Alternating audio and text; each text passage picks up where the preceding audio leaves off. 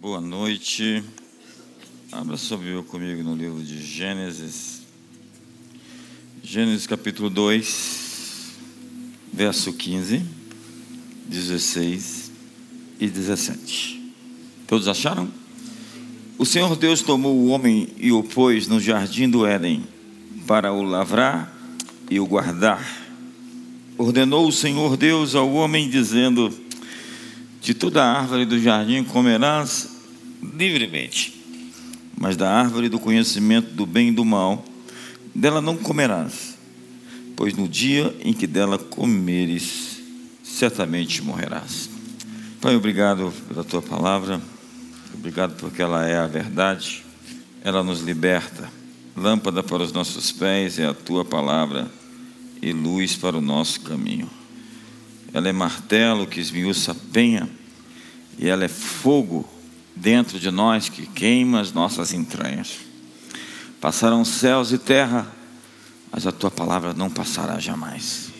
Cremos em ti e que hoje a tua palavra seja plantada dentro de nós e que tenhamos, Senhor, um movimento para o futuro que seja idômito, invencível, imbatível, irresistível. Hoje queremos um fortalecimento, um revestimento uma armadura nova para um novo tempo, uma capacitação sobrenatural para o enfrentamento, para perseguir nossos sonhos, alcançar nosso destino. Hoje, Senhor, nós nos movemos em fé. Nós hoje cremos que existe um novo horizonte aberto para o segundo semestre de 2019, para o Brasil e de maneira particular para cada um de nós aqui essa noite. E queremos pedir que o Senhor envie novos anjos ao nosso encontro. Queremos pedir que o Senhor pavimente o caminho e crie conexões, crie pontes, destrua fortalezas, barreiras, portas de bronze, cadeados de ferro.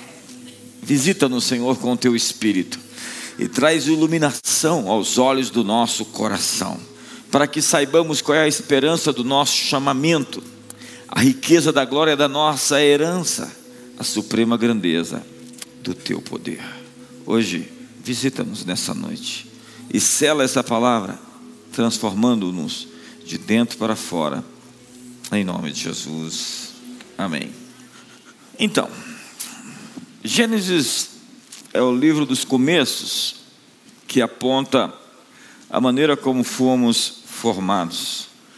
Quando você lê Gênesis capítulo 1, você percebe o Criador colocando um DNA dentro de cada homem. Deus não fez o homem impotente, improdutivo, estéril. Ele disse: sede fecundos, multiplicai-vos, enchei a terra, sujeitai, dominai sobre os peixes do mar, sobre as aves dos céus, sobre os répteis, sobre tudo que existe na terra. Deus não fez homens impotentes, miseráveis, pobres, doentes, amaldiçoados. Há um DNA dentro de cada um de nós que precisa ser explorado. Dentro de nós há tesouros que precisam ser descobertos. No capítulo 2, numa nova descrição sobre a criação, Deus fala sobre o jardim como um lugar de produtividade, em que o homem deveria cultivar e guardar o seu território, cultivar e guardar o jardim, podendo comer de todas as árvores, excetuando a árvore do conhecimento do bem e do mal. Mas Deus não colocou a árvore do conhecimento do bem e do mal num lugar difícil de ser acessado. Não estava sobre o monte Everest, estava próximo, havia a possibilidade de você, nossos pais primordiais, comerem da árvore da vida ou da árvore do conhecimento do bem e do mal. Na verdade, haviam duas árvores no jardim. Bill Johnson diz que sem opção, sem opções, não existe a definição do caráter. Caráter não é formado na ausência de opções. E Deus nos dá muitas opções e escolhas. Nós não fomos formatados como que estivéssemos, vivêssemos enviesados, robotizados. O fato é que nós temos responsabilidade, somos autorresponsáveis pelas nossas decisões. Nossas escolhas nos trouxeram até aqui. Suas escolhas te trouxeram até aqui e você é completamente responsável por elas. Deus criou o homem com liberdade de fazer escolhas. Pois se você não pode fazer escolhas, você não é livre. Deus não criou criaturas robotizadas, automatizadas, com um controle remoto que ele pudesse controlar com botões. Você não pode ser livre a não ser que você tenha a possibilidade de escolher entre o que é certo e o que é errado. Até mesmo para Caim, quando este queria matar seu irmão por inveja, Deus disse: Teu desejo é contra ti, a ti cumpre dominá-lo, o pecado já à porta. Deus deu um aviso a Caim, então pouco apareceu um anjo impedindo de matar seu irmão. Ele matou seu irmão, mesmo avisado de que deveria controlar a sua inveja, controlar a sua ira. Você é livre para ser bom, você é livre para ser mal, acredite. Deus não criou um mundo de máquinas, mas de seres com a sua imagem. E as pessoas perguntam: como pode existir um Deus com um planeta cheio de tantos problemas? Perguntaram para Chesterton qual é o problema do mundo? Ele disse: Eu. Acredite. Não, não é Deus que está provocando os males no mundo, mas seres humanos que receberam a permissão de decidir, de fazer escolhas. Deus colocou Adão e Eva no jardim e só lhes disse: guarde o jardim, cultive o jardim. Não havia um manual de instruções, ele só disse: não coma da árvore do conhecimento do bem e do mal, ponto. Não havia uma lista de regras, não havia uma sucessão de catecismos, de credos e de confissões. Sabe, nós precisamos de mais responsabilidade individual em nossa teologia e de menos demonologia. E eu acho que o diabo às vezes fica assim: eles estão me acusando disso, mas não fui eu, foram eles. Autoresponsabilidade é você ser responsável pelas conexões que você fez, ou que você faz, ou que você irá fazer, e o resultado positivo ou negativo destas. Pessoas poderosas estabelecem relacionamentos íntimos e duradouros. Eu respeito pessoas com relacionamentos a longo prazo, porque há pessoas com uma história de rompimentos rompimentos. Que não consegue administrar problemas, olhando nos olhos, resolvendo-os e seguindo para a próxima fase. Sempre problemas causam rompimentos. São pessoas infantis em seus sentimentos. É importante entender que Jesus disse: Não foste vocês que me escolheram, mas eu escolhi vocês. Essa é uma declaração poderosa. Não foram vós que me escolhestes, mas eu escolhi a vós. O fundamento dos relacionamentos não é você me escolheu, mas eu escolhi você. A premissa não é que você me escolheu, mas eu escolhi você. Se der errado, não tem a ver comigo, tem a ver com você. Porque a minha escolha eu já fiz. Por que eu digo isso? porque eu farei tudo o que estiver ao meu alcance para dar certo. Não tem a ver com o outro, mas comigo. Há coisas que ninguém pode levar você a fazer. Ninguém. Há coisas que ninguém pode impedir você de fazer. Ninguém. Cultive o jardim e o guarde. São as instruções. Não existem referências detalhadas do que deve ser feito. Algumas pessoas estão atrás de uma religião do tipo faça isso, não faça aquilo. Simplesmente o que Deus queria era estabelecer uma relação de comunhão, um relacionamento, onde o relacionamento atualiza cada nova fase da existência. Nós não estamos perseguindo uma religião ou uma filosofia, mas um relacionamento com Deus aqui. Nós não temos que dizer para você o que você deve ou não fazer, porque você sabe o que você deve ou não fazer. Dentro de você você sabe. Deus queria e quer um alinhamento. John Maxwell diz que a verdadeira conexão é a conexão do coração. Você não precisa ser muito esperto, guru, nem profeta, para saber quando uma pessoa está desconectada de você. Deus apostou na comunhão. Deus apostou no relacionamento. Ele não fez um livro de regras, porque ele acreditou que o relacionamento de Adão com ele faria com que o que há de melhor dentro de Adão pudesse emergir. Deus acreditou que o relacionamento dos nossos pais primitivos com Ele pudesse fazer com que eles resistissem todos os inimigos que viessem. Deus apostou na comunhão, porque a comunhão é um lugar de ativação. Ativação. Você sabe o que é isso? Quando você está perto de uma pessoa inspiradora, você sabe o que é ativação. Quando você está perto de uma pessoa santa, você sabe que você não pode falar algumas palavras feias. Você sabe que você não devia falar isso nunca. Mas o ponto é: o relacionamento exige de você protocolos. E quando esses protocolos não são satisfeitos, o acesso é diminuído ou é quebrado. É assim que Deus fala os meus ouvidos não estão agravados, nem as minhas mãos estão encolhidas, mas os vossos pecados fazem separação entre mim e vós. Deus apostou na comunhão, porque no lugar da comunhão, a imagem dele vem para fora em nós.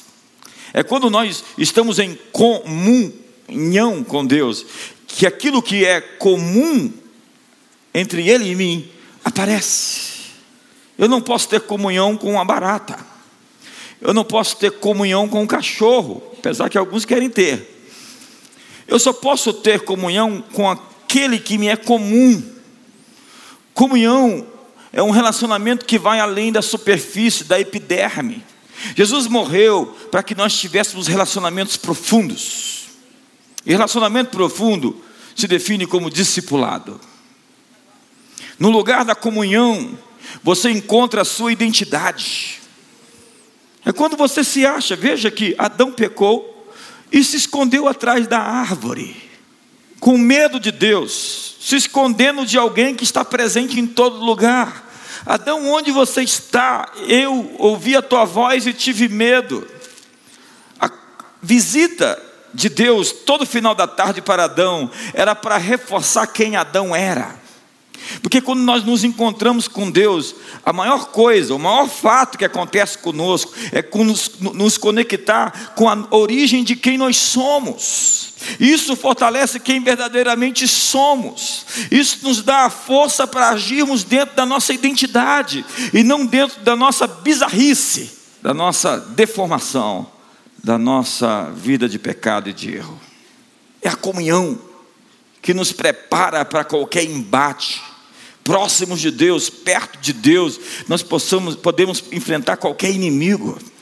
Você vai ver a história de Pedro negando Jesus, a Bíblia é clara no texto mostrando que Pedro foi se afastando de Jesus.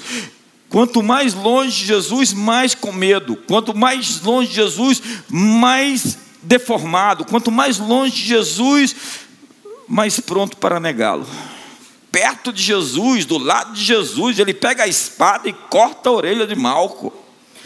Longe de Jesus, ele disse: Nunca o vi, nem sei quem ele é, não conheço mais magro. Se você tem um relacionamento com Deus, você está pronto para enfrentar seu inimigo.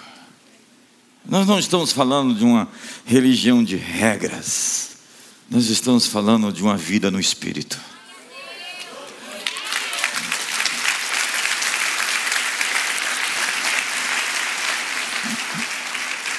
Os girassóis estão conectados com o sol. Girassóis. A pergunta é: com o que você está conectado? Estou conectado com as notícias. Que pena. A palavra é alinhamento. Quando você se alinha com Deus, quando você o segue, quando o seu coração está conectado a Ele, todas as coisas te seguem. É claro que você pode ter embates com o diabo, porque se você não estiver andando no mesmo caminho que ele, às vezes você vai se encontrar com ele no caminho, confrontando no choque de armaduras. No entanto, há pessoas que atraem para si tanta coisa ruim, porque está fora do seu alinhamento. Algumas pessoas precisam alcançar o seu ritmo, e ritmo tem a ver com o seu passo. Você não pode nem estar à frente da nuvem, nem atrás demais, atrasado. Você tem, tem que estar seguindo a Deus. Onde você está? Diga comigo, seguindo a Deus. Onde você está? Diga, eu estou seguindo o Senhor. Há muita gente que se chama de crente, cristão e outras coisas. No entanto, ser um frequentador de igreja não te faz um discípulo de Jesus. Um discípulo de Jesus é alguém que está seguindo Jesus. E quando você confia nele, você desata algo. A Bíblia diz que ele é galardoador daqueles que o buscam, que têm fé nele. Deus recompensa quem acredita. E aí, uma graça sobrenatural se abre para você viver na sua habilidade. Eu falei sobre imagem. Você tem comunhão e você desperta a imagem dele em você, a habilidade dele em você. Você anda na força dele, porque o que você adora te modela. Você recebe a capacidade de agir de conformidade com quem você adora, então você manifesta essa mesma natureza. É Pedro, na sua segunda carta, quando ele diz que nos foram doadas pelas suas muito promessas, a capacidade de agir segundo a natureza divina, agir de conformidade com a natureza do Pai. Quantos são filhos de Deus? Então você tem o DNA do Pai, então você pode agir como Ele age, de conformidade com o seu caráter. É claro que você nunca vai ser o Todo-Poderoso, apesar que você pode acreditar que é. Tem um hospício ali perto, Diz que tinha três malucos no hospício, todo mundo dizendo que era Deus. Aí um disse, eu sou Jesus. O outro disse, não, eu é que sou Jesus. E meu pai me disse, vai nessa tua força, eu sou contigo. Aí o terceiro disse, eu não te disse nada.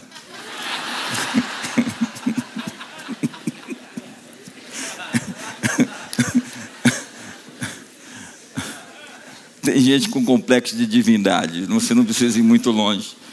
Eles não, eles não afirmam que são Deus, mas eles agem como se fossem. Existe alguém em casa?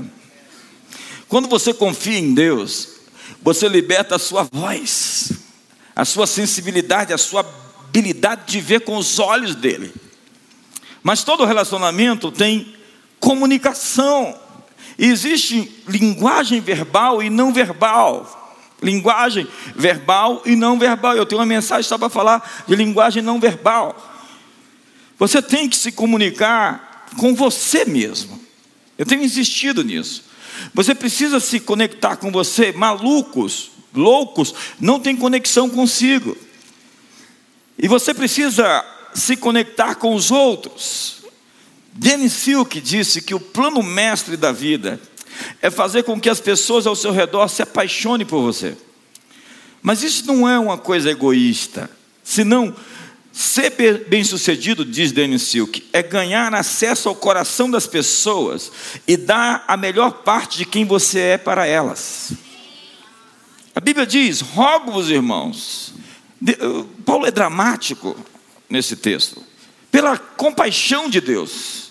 Ele está fazendo um apelo que apresenteis os vossos corpos como um sacrifício vivo, santo e agradável ao Senhor, que é o vosso culto racional. Deus está nos pedindo um relacionamento intencional com o nosso corpo, com a nossa energia.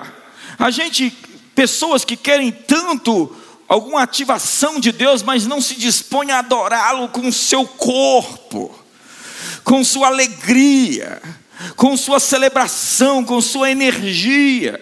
A Bíblia diz: ama o Senhor com todas as suas forças. Fica displicente, como que alienado, é, desconfortável com a adoração, alguns acham exagerado, expressões emocionais.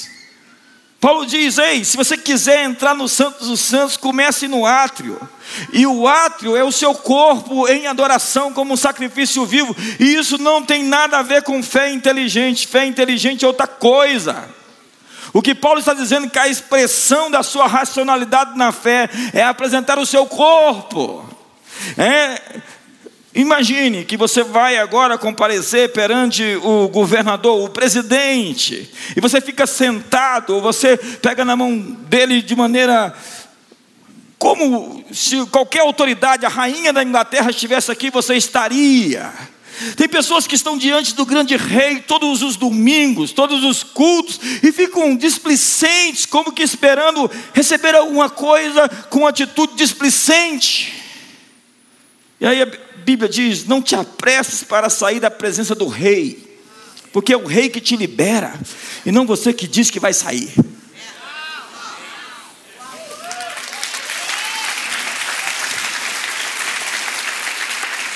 Então, tem que ter uma disposição, sua melhor apresentação, seu melhor esforço, sua melhor boa vontade, sua melhor expressão.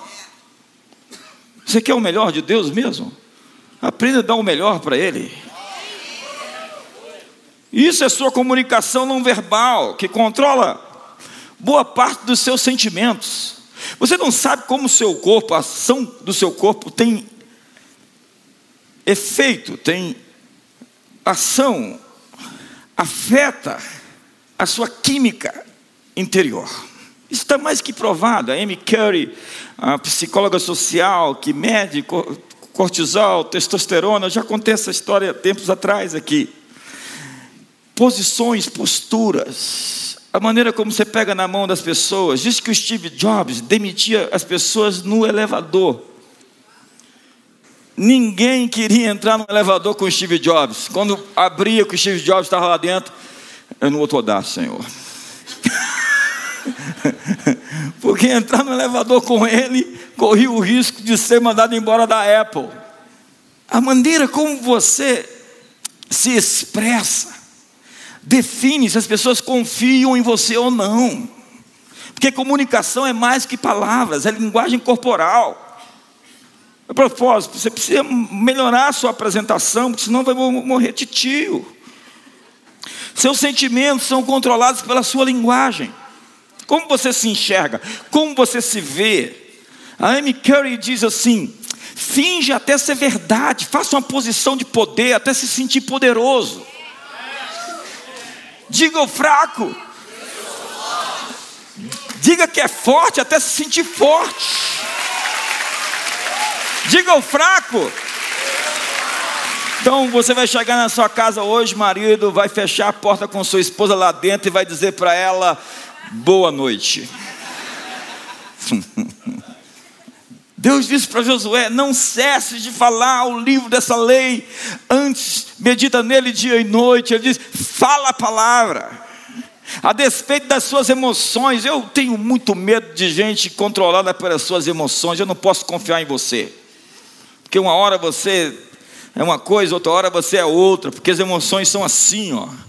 Então, emoções não me controlam, eu controlo minhas emoções, eu digo o que, que as minhas emoções vão ser, eu tenho controle sobre mim, isso me faz um homem espiritual. Ser um homem espiritual é um homem no controle das suas emoções, ser um homem controlado suas, pelas suas emoções é ser um crente carnal, carnal, carnal. Dá um sorriso para o irmão do lado que está tenso, tenso demais. Salomão disse: o poder da vida e da morte estão na língua, e o que bem dela se utiliza comerá dos seus frutos. Ei, você vai comer as suas falas, as suas conversas, você já está até mastigando elas. Pense na sua linguagem, na sua comunicação. Como é que é a sua comunicação? Pense nos votos do casamento. Eu prometo ser fiel na vida e na morte. Eu prometo ser até que a morte nos separe. Nossos votos são de pessoas poderosas. A gente se, sinta, se sente poderoso fazendo esse tipo de voto. Mas nossas ações, por vezes, são de pessoas covardes. Imagine os votos assim: Eu o amarei enquanto você me amar, e serei fiel a você enquanto você for fiel a mim. Uma mentalidade de pessoas impotentes tem uma linguagem sem poder. Uma linguagem sem poder é: Ah, eu vou tentar. Eu tenho medo de gente assim. Porque eu vou tentar já é a desculpa para caso der errado dizer a culpa não é minha. Eu me assusto com pessoas que dizem que vão tentar. Imagine alguém na frente do pastor dizendo: Eu vou tentar te amar, tentar ser fiel a você, vou tentar ser feliz, vou tentar ser um bom pai, vou tentar ser um bom marido, aleluia. A crença do impotente é que ele não tem poder de administrar sua própria vida. Ele não chama para si, mata no peito e diz: É comigo. Pelo contrário, ele tenta se esquivar o tempo todo do resultado, porque ele não quer assumir responsabilidades. Ele não quer nem dar um nome para sua esposa que mora com ele. Quase que baixou um negócio aqui agora. Por quê?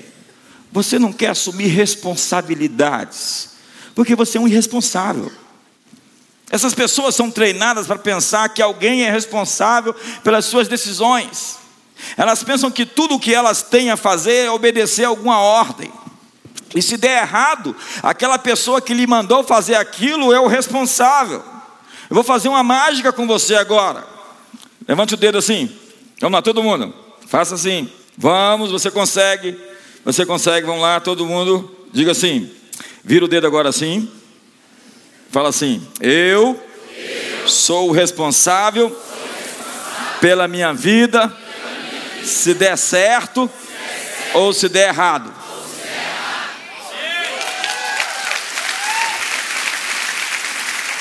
Vou fazer uma mágica agora com você mais forte. Levanta a mão assim. Todos, vamos lá. Agora faça assim. Pegue no abdômen. Aperte o abdômen. E diga: Eu Sou responsável pela figura que aparece quando estou sem roupa na frente do espelho.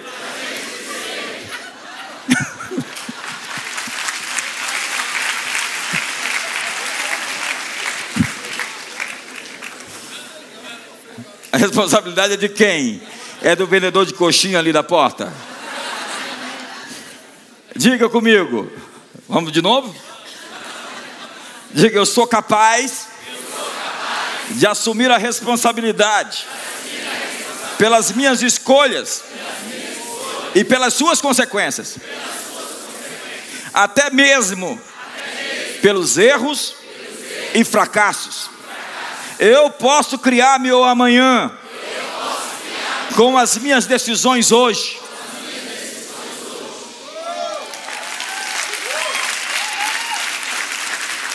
Eu não entendo porque algumas pessoas não participam. Você sabe por que você não participa? Porque a sua letargia é maior do que a sua vontade de sair do ponto onde você está para um novo ponto onde nós queremos te levar. A sua letargia é maior do que a sua vontade de ter uma vida diferente e melhor do que você tem hoje. Obrigado, irmão.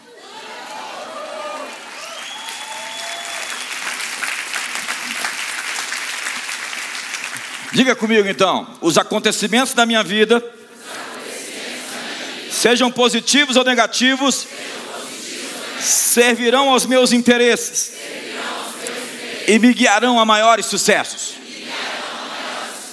Diga qualquer coisa que é contra mim está se tornando por mim agora.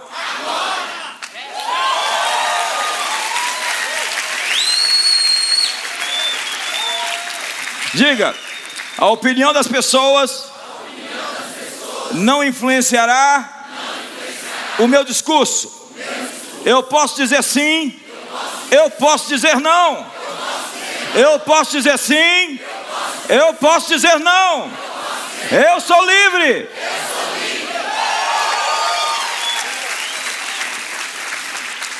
Vamos lá? Diga, não aceitarei, que outros tentem me intimidar, ou, me controlar, pelo medo, ou, ameaça, porque eu sei quem eu sou, eu, posso convidar as outras pessoas para ser quem elas são.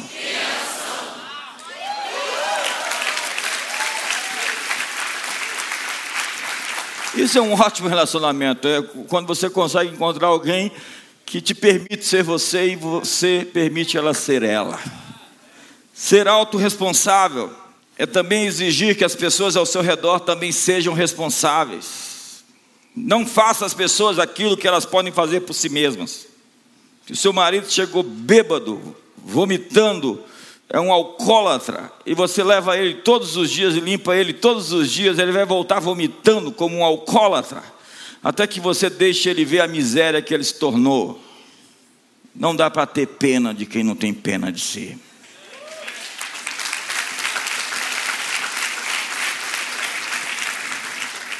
E pena é um sentimento terrível. Pena é lamento por você. Compaixão é a capacidade de tirar a pessoa de onde ela está e levá-la para uma nova posição. Compaixão é diferente de pena. Há muita misericórdia não redimida. Eli, o tratativa que ele deu aos seus filhos, os matou. Os meninos dormiam dentro da tenda com as mulheres, sacerdotes, roubavam o templo e ele só batia nas costas do menino e falava: Faz isso não, filhinho. A Bíblia diz que a glória foi embora. Ser autorresponsável, no entanto, não significa ser dominador. Na verdade, uma pessoa dominadora é exatamente o oposto de uma pessoa poderosa. Pessoas poderosas se recusam a ser vítimas dos outros. Pessoas poderosas não pedem respeito. Elas não gritam dizendo que as pessoas têm que respeitá-la. Elas somente criam um ambiente respeitável, onde fica claro que somente pessoas que sabem respeitar vão poder se aproximar delas. Senhora, não reclame daquilo que você permite. Rapaz, você não consegue mudar aquilo que você consegue tolerar. Deus escolheu amar você, e não há nada que possa mudar isso. Isso é um amor poderoso, não tem a ver com você amá-lo, ele vai continuar te amando. E você vai fazer escolhas. E essas escolhas podem machucar bastante você e pode até te fazer perder. E ele vai continuar te amando. O amor dele não tem motivos, é incondicional. Deus não muda a sua natureza. Mas ele não pode interferir nas escolhas que você faz, porque as escolhas que você faz tornam você você. Você não é um robô, ele não optou por fazer um robô, ele fez você como alguém que pode escolher. E onde você está hoje é o resultado das escolhas de qualidade ou de falta de qualidade que você fez ontem e todos os anos da sua vida. Seus resultados financeiros não mentem, são os resultados das suas escolhas. Seus resultados de relacionamento não mentem, são os resultados das suas escolhas. É muito conhecida a frase. Você tem como escolher as suas decisões, você só não tem como escolher as consequências delas. Deus continuará fiel, diz a Bíblia. Mesmo se formos infiéis, Ele é fiel porque não pode negar a si mesmo. Essa é a natureza de Deus. Pessoas livres não dependem de ser amadas para amar.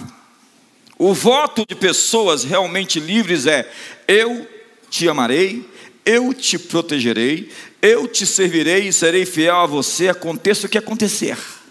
O impulso natural é sempre de retribuição. Gosto de você porque você gosta de mim. Esse relacionamento é frágil, esse amor condicional. E o que acontecerá em épocas de estresse? Não gostarei mais de você, não te amarei mais. Verdadeiro amor é construído com trabalho árduo, porque amar é perigoso, porque amar, amar torna você vulnerável. Desenvolver intimidade significa encarar seu medo de se relacionar com os outros. Há pessoas que sempre vão se relacionar na superfície. Eles não têm coração aberto e profundidade. E você sabe que eles não falam de coração, eles falam na superfície. Por quê? Porque eles foram machucados um dia. E eles têm medo de serem machucados de novo. Mas ferido na comunhão, sarado na comunhão. E você nunca vai ser sarado enquanto você não conseguir verbalizar e acreditar outra vez. O amor não é controlado por forças externas ou controlado por outras pessoas. Existe dentro de nós uma capacidade para fazer tantas coisas que a gente não conseguiu ainda entender a força que temos. Existe algo mais em você que tem que ser cavado, provocado, explorado.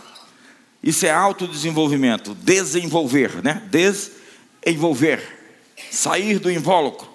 É acordar de dentro de você coisas que residem em você, que foram colocadas dentro de você, até mesmo a sua química, para produzir substâncias certas por causa de escolhas corretas. Então, cave mais fundo de você para tirar o seu melhor. Cave mais fundo. Existe o melhor dentro de você, você ainda não encontrou. Existe coragem dentro de você, ainda que você viva com medo. A propósito, silencie o medo. Diga comigo, silencie o medo. Diga com você mesmo, diga, diga JB, silencie o medo. Diga, silencie o medo. A Bíblia diz que existem muitas vozes no mundo. Muitas vozes. Quais são as vozes que você está ouvindo? O girassol se alinha com o sol. Com o que você está alinhado? Com ameaças, com tremores, com terrores, com fobias. Encontre a sua postura. Reprograme a sua mente. Encontre a sua voz. Silencie o medo. Encontre a sua postura. Você está vivendo as suas falas hoje comande sua comunicação. Encontre a sua voz, encontre a sua voz, encontre a sua voz. Você tem uma voz que ainda você não conhece a sua própria voz. Você tem uma voz e você precisa conhecer a sua voz. Hoje nós temos diversos, dezenas de dispositivos acionados pela voz. Chama-se a internet das coisas. Nós vivemos em um universo ativado pela voz. Disse Deus: haja luz e houve luz. Quando você fala o que Deus lhe dá para dizer, a atmosfera muda. Encontre a sua voz. A chave para abrir portas está na sua voz. Ao falar outra vez, pense direito, porque você está dando comandos e você está autorizando forças operarem boas ou ruins. Você está criando destinos, você está afirmando. Afirmar é tornar firme. Descubra a sua voz. Liberte o seu som. Existe um som que nós queremos ouvir. Existe uma voz que nós queremos ouvir. Os céus querem ouvir a sua voz.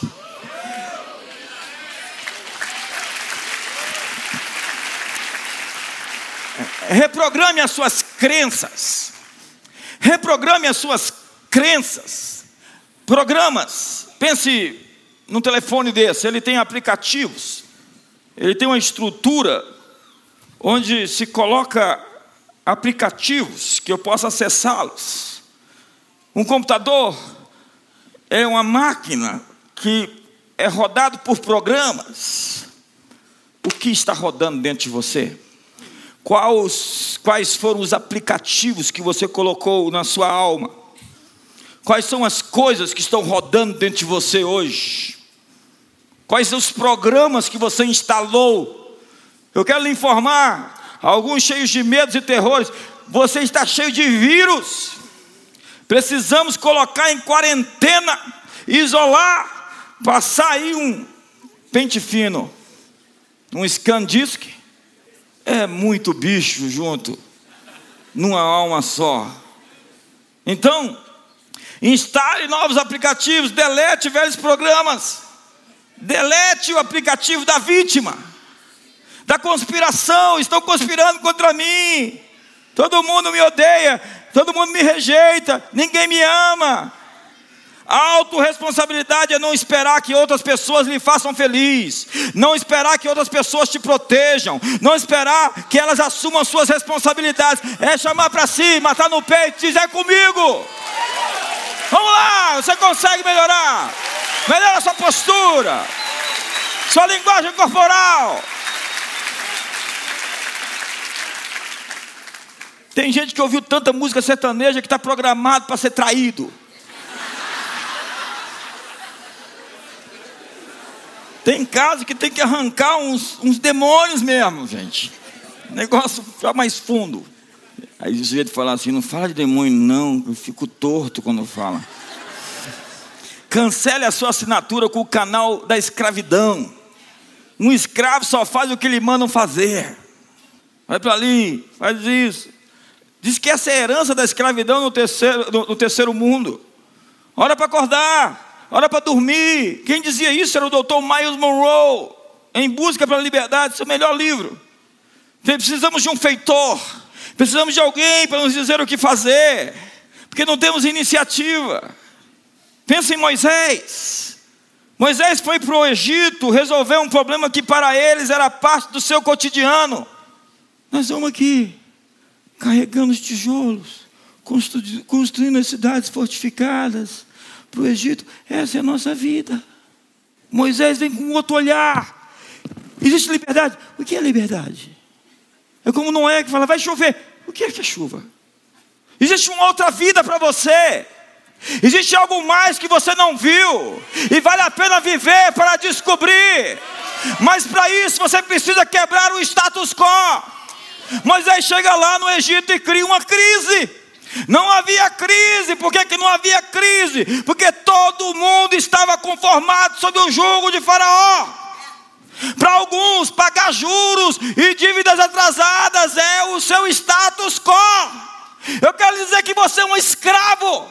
Eu vim aqui lhe anunciar que existe uma vida de abundância e prosperidade para você.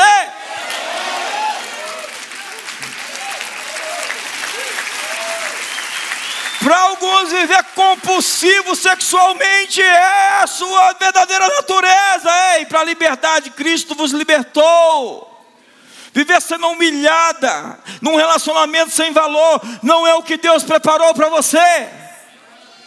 Você é escravo e não sabe. Até que chega alguém com uma visão de fora e diz a você: você pode ser livre. Líderes trazem conflito eu vim aqui criar uma crise hoje. Líderes criam raiva, eles levam pessoas ao futuro e quebram o status quo. Provoque uma crise positiva para mudar seu status. Silencie o medo, silencie o medo, silencie o medo. A voz do covarde dentro de você, a voz do covarde é e se, e se e se, e se, e se der certo? E se dá bom? E se prosperar? E se Deus agir? E se acontecer dos melhores sonhos divinos na sua vida começarem a acontecer agora nesse mês de junho, nesse segundo semestre? E se preencha a sua própria sentença. E se. E por covardia, traduza-se medo da dor. Um covarde é alguém que tem medo da dor. Então, bloqueie o vírus do fatalismo. A vida de alguns é assustadora, porque eles acreditam que estão sob o controle de alguma força fora deles, num tipo destino. Isso está tão presente na nossa teologia. Esses dias chegou uma moça para mim, eu tive um sonho tão ruim.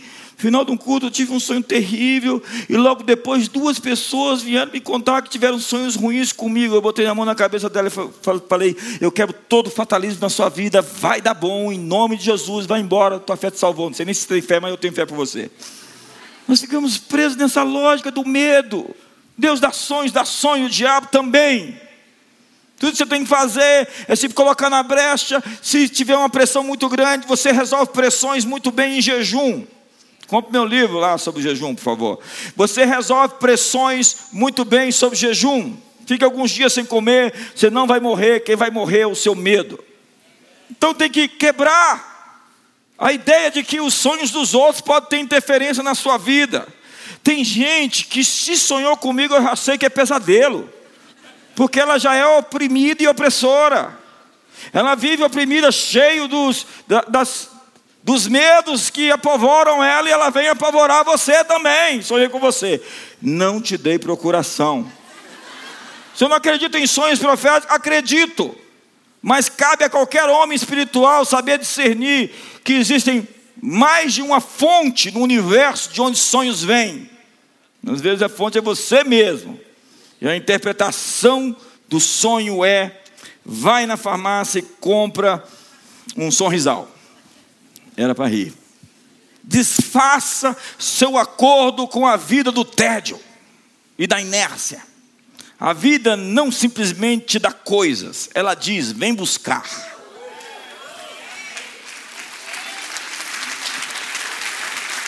Você já viu no mundo animal? Todos os predadores têm olhos para frente, todas as presas têm olhos para o lado. Predadores estão olhando para frente, eles são conquistadores. Presas ficam, será? A propósito, você é o caçador ou é a caça? Ah, o que pode vir na minha vida? Vai encontrar.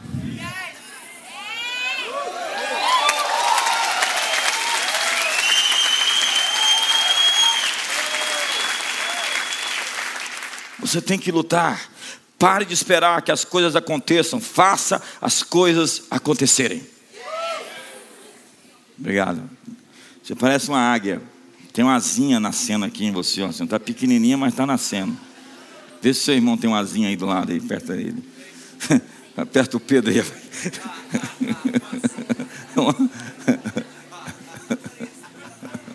Essa semana eu tive uma palavra, eu, te, eu quero terminar com isso. É, já tem 56 minutos que eu estou falando. Obrigado, obrigado. Deus me deu uma palavra sobre o mês de junho como um mês de transição para o segundo semestre algo muito bom pode acontecer com você esse mês. Já prenunciando o segundo semestre, chama para si. Talvez você vai ter que tirar um dia de 24 horas aí de jejum para se preparar. Santificai-vos, porque o Senhor fará maravilhas no meio de vós. Então, junho como uma chave para o segundo semestre. Eu estou com imensas expectativas para o Brasil. Eu estou com imensas expectativas para você. Eu creio que tem uma chave para ser virada esses dias na sua vida. Uma porta nova. Como é que está a sua linguagem de expressão aí, sua linguagem de. Vamos lá, vamos lá, vamos lá. Onde é que está o povo que conhece os brados de júbilo?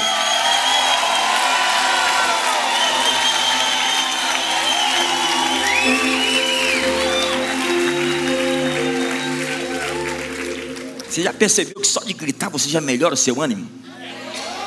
Às vezes eu estou lá em casa e eu. Ah!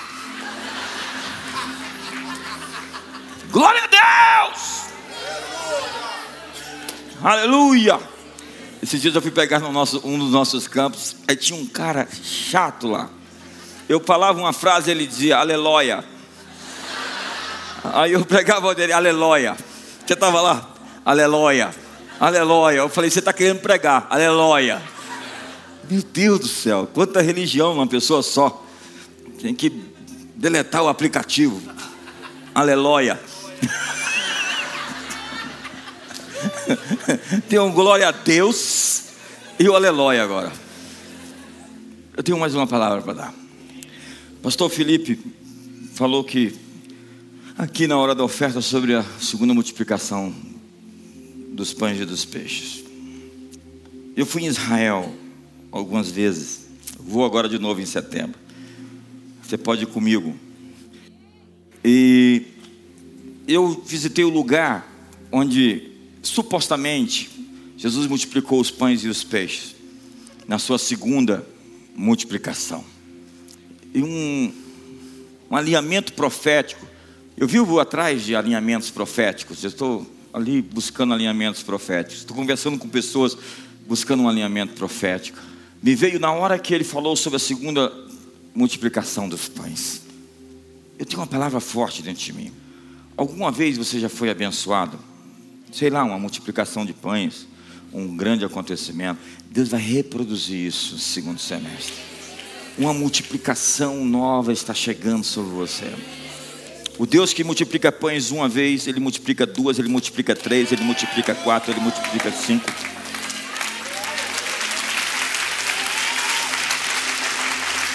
Eu quero desafiar você a crer, por quê? Porque confiar te alinha com Deus, Ele é galardoador, daqueles que acreditam nele. Quando você acredita nele, você cria uma conexão de céus e terra, para que os céus se manifestem na terra para que a eternidade abrace o tempo, para que anjos sirvam você. Eu quero desafiar você a acreditar de novo. Talvez você foi frustrado, talvez você se decepcionou, mas eu vim aqui para lhe dizer: existe algo preparado para você. Você precisa se conectar com isso. Junho é um mês de transição para te levar para o segundo semestre, para levar a nossa cidade, nosso país para o segundo semestre. George Miller disse: Se você espera grandes coisas de Deus, você as terá. Se você espera grandes coisas de Deus, você as terá. Jesus disse: Tudo, todo aquele que o Pai me der, virá até mim. Todo aquele que o Pai me der, virá até mim. Eu quero dizer, tudo o que o Pai lhe deu está vindo ao seu encontro esses dias. Existe um encontro marcado, uma colisão com as melhores promessas, as maiores promessas, as maiores bênçãos de Deus sobre a sua vida e sobre a sua família. Você acredita nisso? Fique de pé hoje. Olha para o seu irmão, veja a postura dele. Se ele já deletou os programas ruins, se ele já está reprogramando sua mente. Eu quero declarar uma nova multiplicação sobre você de pães e peixes. Aquele mesmo milagre que aconteceu, vai acontecer outra vez. Um segundo milagre, uh! um terceiro milagre. Está vindo, está vindo, está vindo, está colidindo. Levante as suas mãos, eu sinto a atmosfera mudar. Eu sinto a atmosfera mudar. Ei, levante as suas mãos, grite, salte, pule, faça alguma coisa. Levante a sua voz, levante a sua voz, levante a sua voz, levante a sua voz, levante a sua voz, levante a sua voz.